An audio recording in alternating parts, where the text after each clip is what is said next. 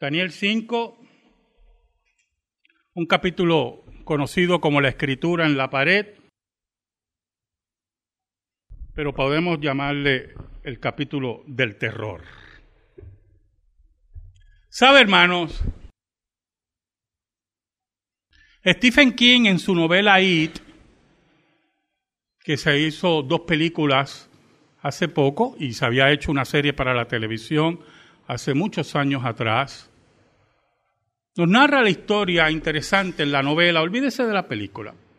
Óigame, la novela es muy más interesante, bien interesante. La novela comienza donde comienza la segunda película. Va hacia atrás esos niños que tuvieron la, experiencia terrorífica de enfrentarse ante la muerte, a lo desconocido, a lo demoníaco, ante una entidad en esa mentalidad increíble de Stephen King, asesina de niños, y que lograron en cierta medida espantarla, juraron siendo niños, que si esa entidad volvía, no importando donde ellos estuvieran, se iban a volver a llamar e iban a volver a su pueblo, a su pequeño pueblo, para luchar contra la misma. Pasaron los años, muchos de ellos enterraron esa experiencia terrorífica, y cada cual empezó a desarrollarse como profesional, como padres de familia, madres. Y un día, el menos esperado, como llega el terror, los teléfonos comenzaron a sonar. Oramos. Te damos gracias, Señor. Porque tú, Señor, llevaste nuestro miedo y terror en la cruz. Nuestra vida sin esperanza y sin salvación fue recogida en tus manos ensangrentadas y fue fijada nuestra salvación para siempre y nadie podrá quitarla. Perdóname y escóndenos en esta hora bajo la sombra de la cruz para que tu nombre sea proclamado. Te lo pido, Señor, en el nombre de Jesús. Amén. Y amén. ¿Sabe, hermano? Belsasar era el rey de Babilonia. Y es interesante observar que la declaración del profeta Daniel es categórica. Belsasar es el rey de Babilonia. Por lo tanto, los críticos enemigos de Daniel, los críticos, aquellos que odian la profecía, que odian el texto bíblico, se burlaban del libro de Daniel. Porque los registros históricos decían que el último rey de Babilonia no era Belsasar, era Nabónido, el hijo de Nabucodonosor. Por lo tanto, el escritor de Daniel, que no era Daniel, porque posiblemente ni Daniel existió, según estos críticos, se equivocó. ¿Y qué no tenemos que tomar en serio el libro de Daniel? Se burlaban del libro de Daniel. Un día, y tengo el dato aquí, para 1861 se publicó una tableta con un informe hallada en Ur de los Caldeos. El contenido de la misma decía, Belsasar proteja al rey. Bel proteja al rey, principalmente. El Dios de ellos proteja al rey, pero mencionaba a Belsasar. Y lo interesante es que posteriormente se publica la crónica de Nabónido. Y en esa crónica dice que Belsasar, escuche bien, era el rey de Babilonia. ¿Cómo es posible que Nabónido, que era el hijo de Nabucodonosor y era considerado el último rey de Babilonia, en estas tablas cuneiformes se menciona a Belsasar? Lo interesante es, como dice un historiador, que el golpe final vino en 1924 en una declaración que se encontraba en el Museo Británico, hecha por el Museo Británico. En una de las tablillas decía, cuando estaba para comenzar el año tercero, el Nabónido confió el campeonato a su hijo mayor, el primogénito. Todas las tropas en todo lugar del país puso bajo su mando. Dejó ir todo, confió la realeza a él y él mismo comenzó un largo viaje. Por lo tanto, los datos históricos nos dicen que Nabónido era el último rey, pero sus últimos años le entregó el reinado a su hijo Belsasar, como dice la Biblia. Y por lo tanto la Biblia fue reivindicada. Y los críticos, escuchen, por eso se llama este sermón terror, tomaron terror. Porque todos sus libros de crítica se convirtieron en basura, dignas del zafacón porque criticaban el texto bíblico que era exacto históricamente. ¿Sabe? Belsasar se enfrentó a un problema muy interesante. Estaba en una celebración de días y días y en su orgullo, su profundo orgullo y su respeto solamente a él y a la memoria de su abuelo y de su padre, decidió traer los envases sagrados del templo de Jerusalén. En ese día, hermanos, en un gran festín, como hemos leído en esta mañana, bebieron y adoraron a los falsos dioses con los vasos sagrados del templo. Por eso es que lo sagrado no puede ser tocado por manos impías. Por eso los púlpitos y los lugares tienen que ser ocupados por personas que aman profundamente a Dios y su palabra. Impíos enemigos de la escritura, enemigos de la ética bíblica, ocupan los púlpitos hoy. Y un día tendrán que enfrentar el terror de Dios. Y allí, hermano, estaban celebrando, dice, sus invitados, sus capitanes, sus mujeres, sus concubinas, borrachos, blasfemos, enemigos de Dios, como las fiestas de Hollywood. Y allí en medio de ese orgullo, de ese patente orgullo, y soberbia, Dios se hizo presente. Acompáñame, hermano. Mira el versículo 5. En aquella misma hora aparecieron los dedos de una mano de hombre que escribía delante del candelero sobre lo escalado de la pared del palacio real. Y el rey veía la mano que escribía entonces el rey palideció y sus pensamientos lo turbaron y se debilitaron sus lomos y sus rodillas daban la una contra la otra. Le dio canillera al rey más poderoso de la tierra frente a una mano que no veía otro contorno que la mano. Y veía que esa mano escribía.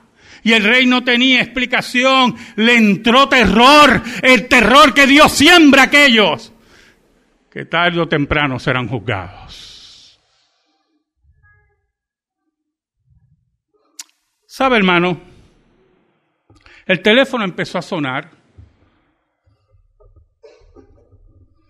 Y uno de ellos, que era un arquitecto muy famoso, que había pasado momentos difíciles en aquella ciudad, lo que nosotros llamamos hoy bullying,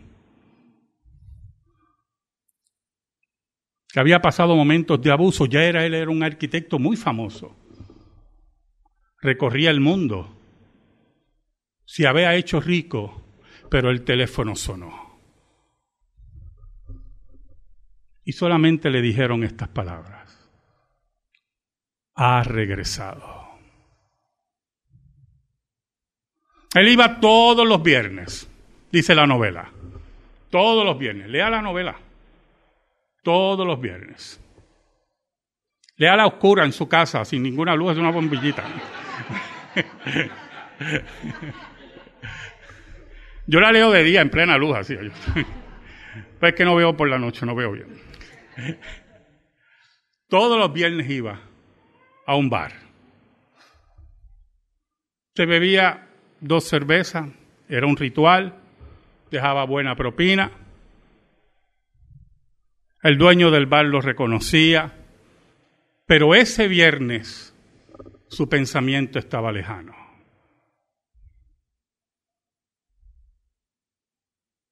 Él le dice, lo de costumbre, no. Quiero que tomes la jarra de cerveza, que la llenes de cerveza, no. Que la llenes de tu mejor whisky. El dueño del bar se espantó. Una jarra completa del mejor whisky. Whisky.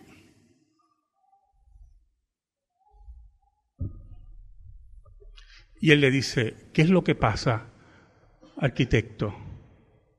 No pasa nada. ¿Sabe? Yo aprendí algo en Perú, decía el arquitecto. Los indios tienen una costumbre para no emborracharse con mucho alcohol. Y le dice, sí, sí, dame varios limones. Le entregan varios limones. Él se echa hacia atrás y empieza a exprimir los limones en las fosas nasales. Para que entre por las fosas nasales. Sí, yo sé. Yo estaba en casa así. Y entonces el bartender estaba, pero ¿cómo es posible? Arquitecto, no haga eso. Sus ojos se pusieron rojos y empezó a lagrimear y pidió la jarra y empezó a beber de la jarra. Y él le dice, ¿sabes por qué no me voy a emborrachar? Porque estamos tan atentos a lo que está haciendo el limón en las fosas nasales y en mi garganta que nos olvidamos del alcohol que estamos ingiriendo. Y el bartender no le creía. Y volvió a hacer la ceremonia. Tengo una encomienda, decía. Y no sé cómo hacerla. Tengo que regresar porque hicimos una promesa de sangre. ¿Sabe, hermano? El terror. El terror lo lleva hacer las locuras más grandes. Pero el mismo terror lo obliga a cumplir su palabra. A cumplir su palabra a sus amigos. A cumplir su, su palabra con su pueblo. De donde salió. ¿Sabe, hermanos? Allí Belsasar estaba con una canillera tremenda. La mano seguía escribiendo Toda la fiesta se había paralizado y el terror empezó a depositarse en los corazones de hombres y mujeres allí. Dios estaba presente. Dios había sido violentado. La palabra de Dios había sido ultrajada.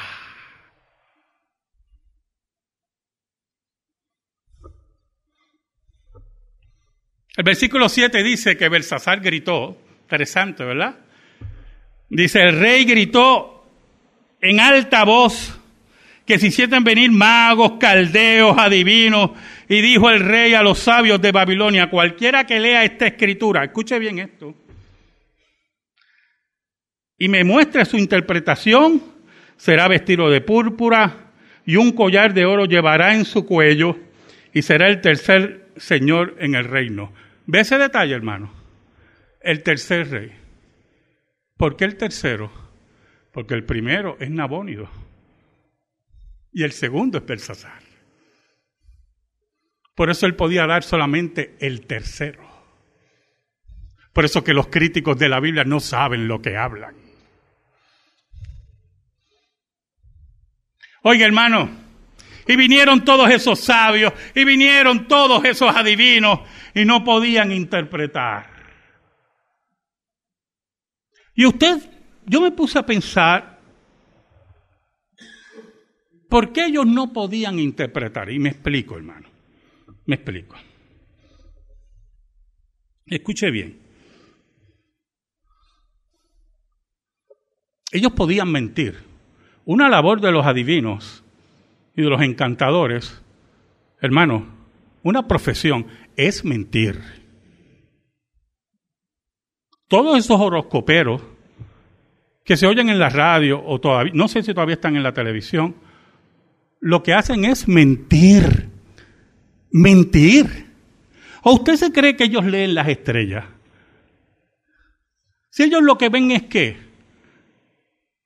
Brillo, basura cósmica, planeta. ¿Cómo intenta interpretar eso? ¿Cómo eso puede dirigir nuestras vidas? Esa gente lo que hace es mentir mentir, como dice la escritura. Entonces uno se pone a pensar, ¿por qué no le mintieron a Belsasar? ¿Por qué con todos esos premios y regalos que iban a recibir y toda esa honra no le mintieron a Belsasar? Hay un detalle. Cuando entraron, el terror se depositó en sus corazones. ¿Sabe por qué? Porque ellos sabían mentir, pero veían una mano escribir y ahí no se atrevieron a mentir. ¿Sabe algo, hermano? Un día los seres humanos estarán frente al juicio de Dios, frente al trono de Dios. Allí estará Jesucristo. Y los seres humanos no se atreverán a mentir. Ahora es interesante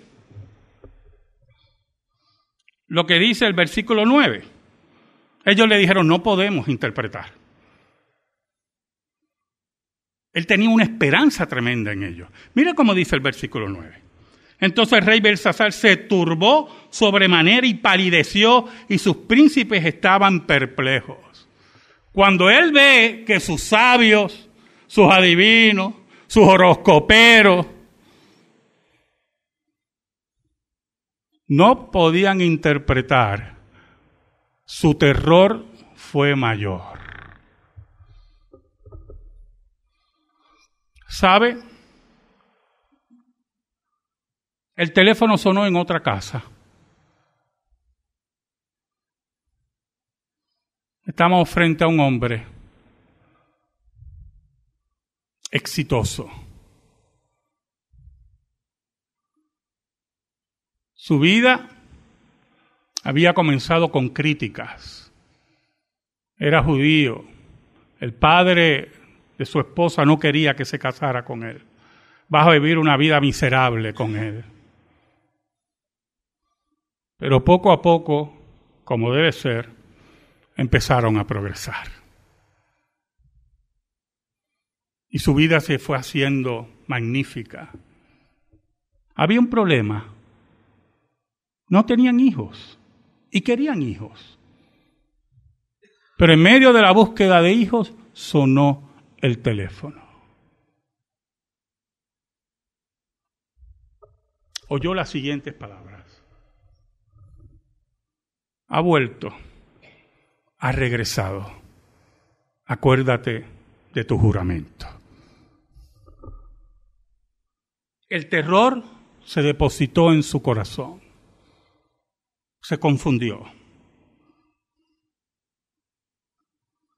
Estaba en la sala pensando. Su esposa estaba cosiendo.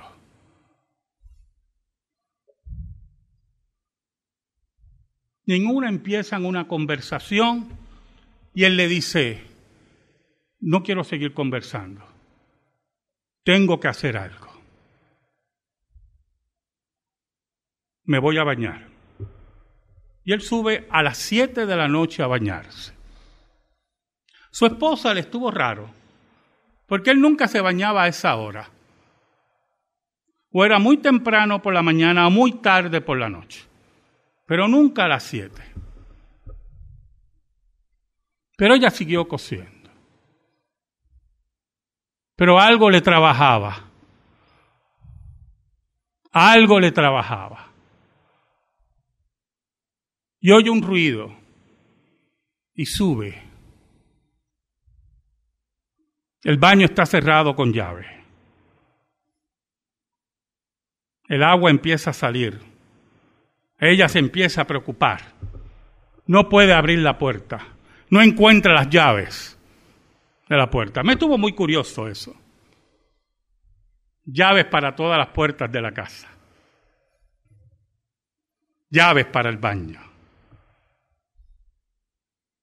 Hay seguridad en la casa pero no hay seguridad en sus corazones. No hay seguridad en sus vidas. Ella empezó a pelear. Empezó a llamar. Llama a la policía. No puede articular palabras. Cuando por fin, para hacer la historia larga, corta, abren la puerta, él está en la bañera. El agua está rosada. y con su sangre escribe en la pared, it. Eso.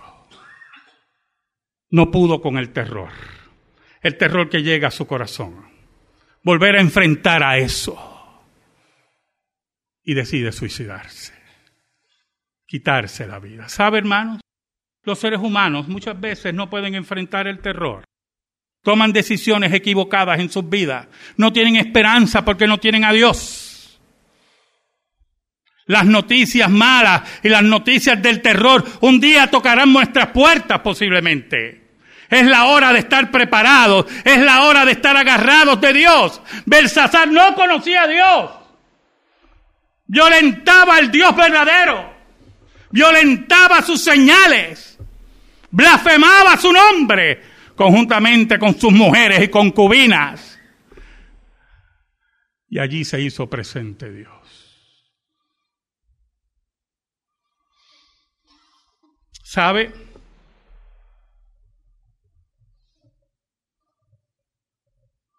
Miren lo que dice el versículo 10. La reina, por las palabras del rey y de sus príncipes, entró a la sala del banquete y dijo, Rey, vive para siempre, no se turben tus pensamientos, ni palidezca tu rostro. Importante escuchar a nuestras esposas muchas veces. Qué importante escuchar su sabiduría. Importante escuchar a nuestra pareja idónea. ¿Sabe, hermanos? Allí hizo presencia Daniel, el profeta de Dios. Daniel fue testigo del terror del rey, del terror de su corte, del terror de todos los que estaban allí, capitanes, generales, mujeres, concubinas. Pero también Daniel fue testigo cómo los símbolos de Dios eran violentados, eran pisoteados. Daniel no entró en alarma. ¿Sabe por qué Daniel no entró en alarma? Porque el terror que tenían esos hombres y mujeres no lo tenía Daniel. Daniel entró con la palabra de Dios. Y cuando nosotros tenemos la palabra de Dios, si tenemos que enfrentar a la muerte, la vamos a enfrentar. El teléfono volvió a sonar. El que lo recibe se confunde. Le dijeron las siguientes palabras. Ha vuelto. Ha regresado. No te olvides de tu juramento. Él se confundió. Tenía un trabajo de locutor y ya tenía una fama. Abandonó su trabajo. Su jefe estaba histérico y va a su casa. Allí empieza a echar ropa. Y su esposa le dice, ¿qué tú haces? Me tengo que ir. ¿Sabe? Esa parte de la novela me estuvo enigmática. ¿Sabe por qué? Porque ella le suplicó que no se fuera. Pero ¿por qué tienes que irte? Explícame, no te puedo explicar, no me vas a creer. Y yo pensaba, sinceramente, hermano, no estoy bromeando, yo pensaba que yo le dijera a mi esposa, me tengo que ir. Y le digo, no te puedo explicar. Mi esposa me dice, ¿cómo es? ¿Cómo que tú no me puedes explicar? Aquí tú me vas a explicar, pero aquí tú no sales.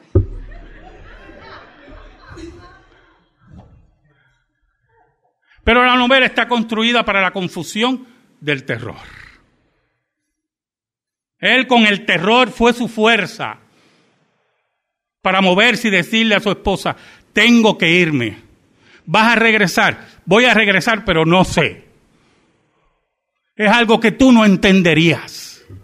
¿Quién entiende que regresa un payaso a matar niños?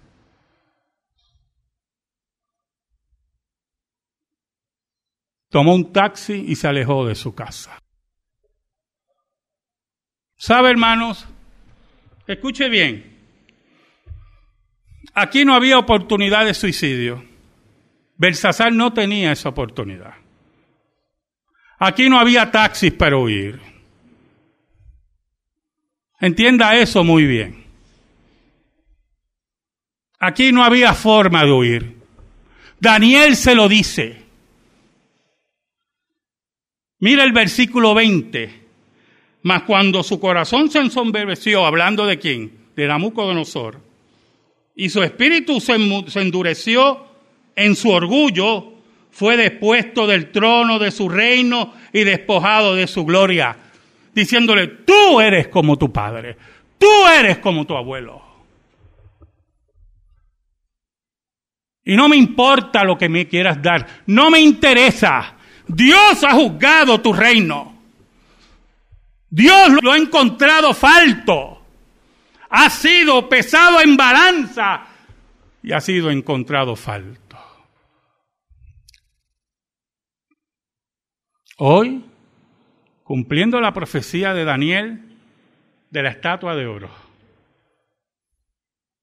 de los diferentes metales, hoy el reino de Medopersia entrará y gobernará sobre Babilonia.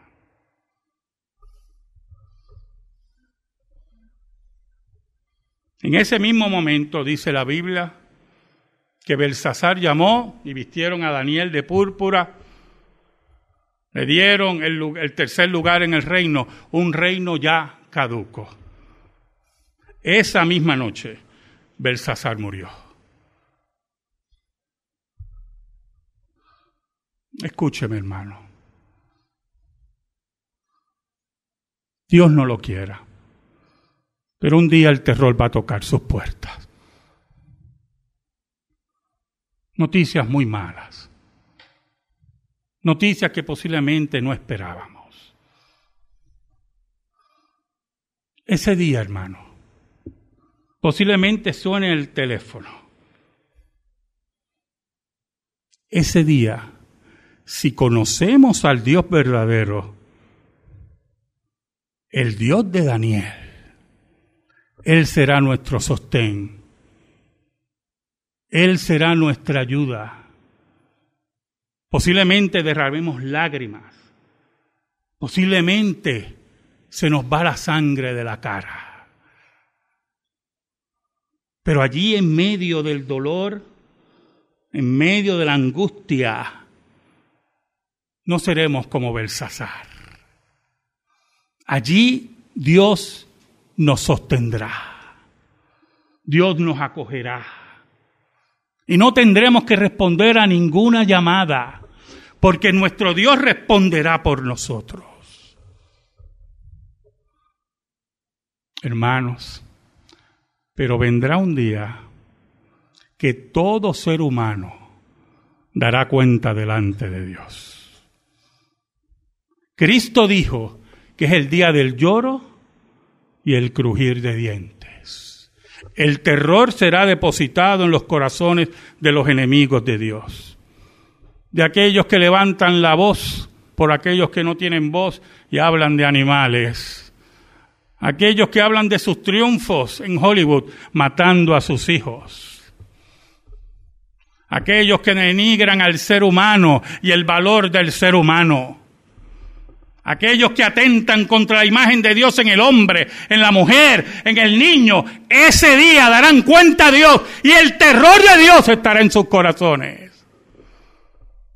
Ese día habrá una sola sentencia para aquellos que no conocen a Cristo ha sido pesado y ha sido hallado falto. Amén. Gracias te damos, Señor. Y te pedimos, Señor, en el nombre de Jesús, que tu palabra eterna sea depositada en nuestros corazones. Por Cristo Jesús. Amén. Y amén. Estamos en silencio, hermanos.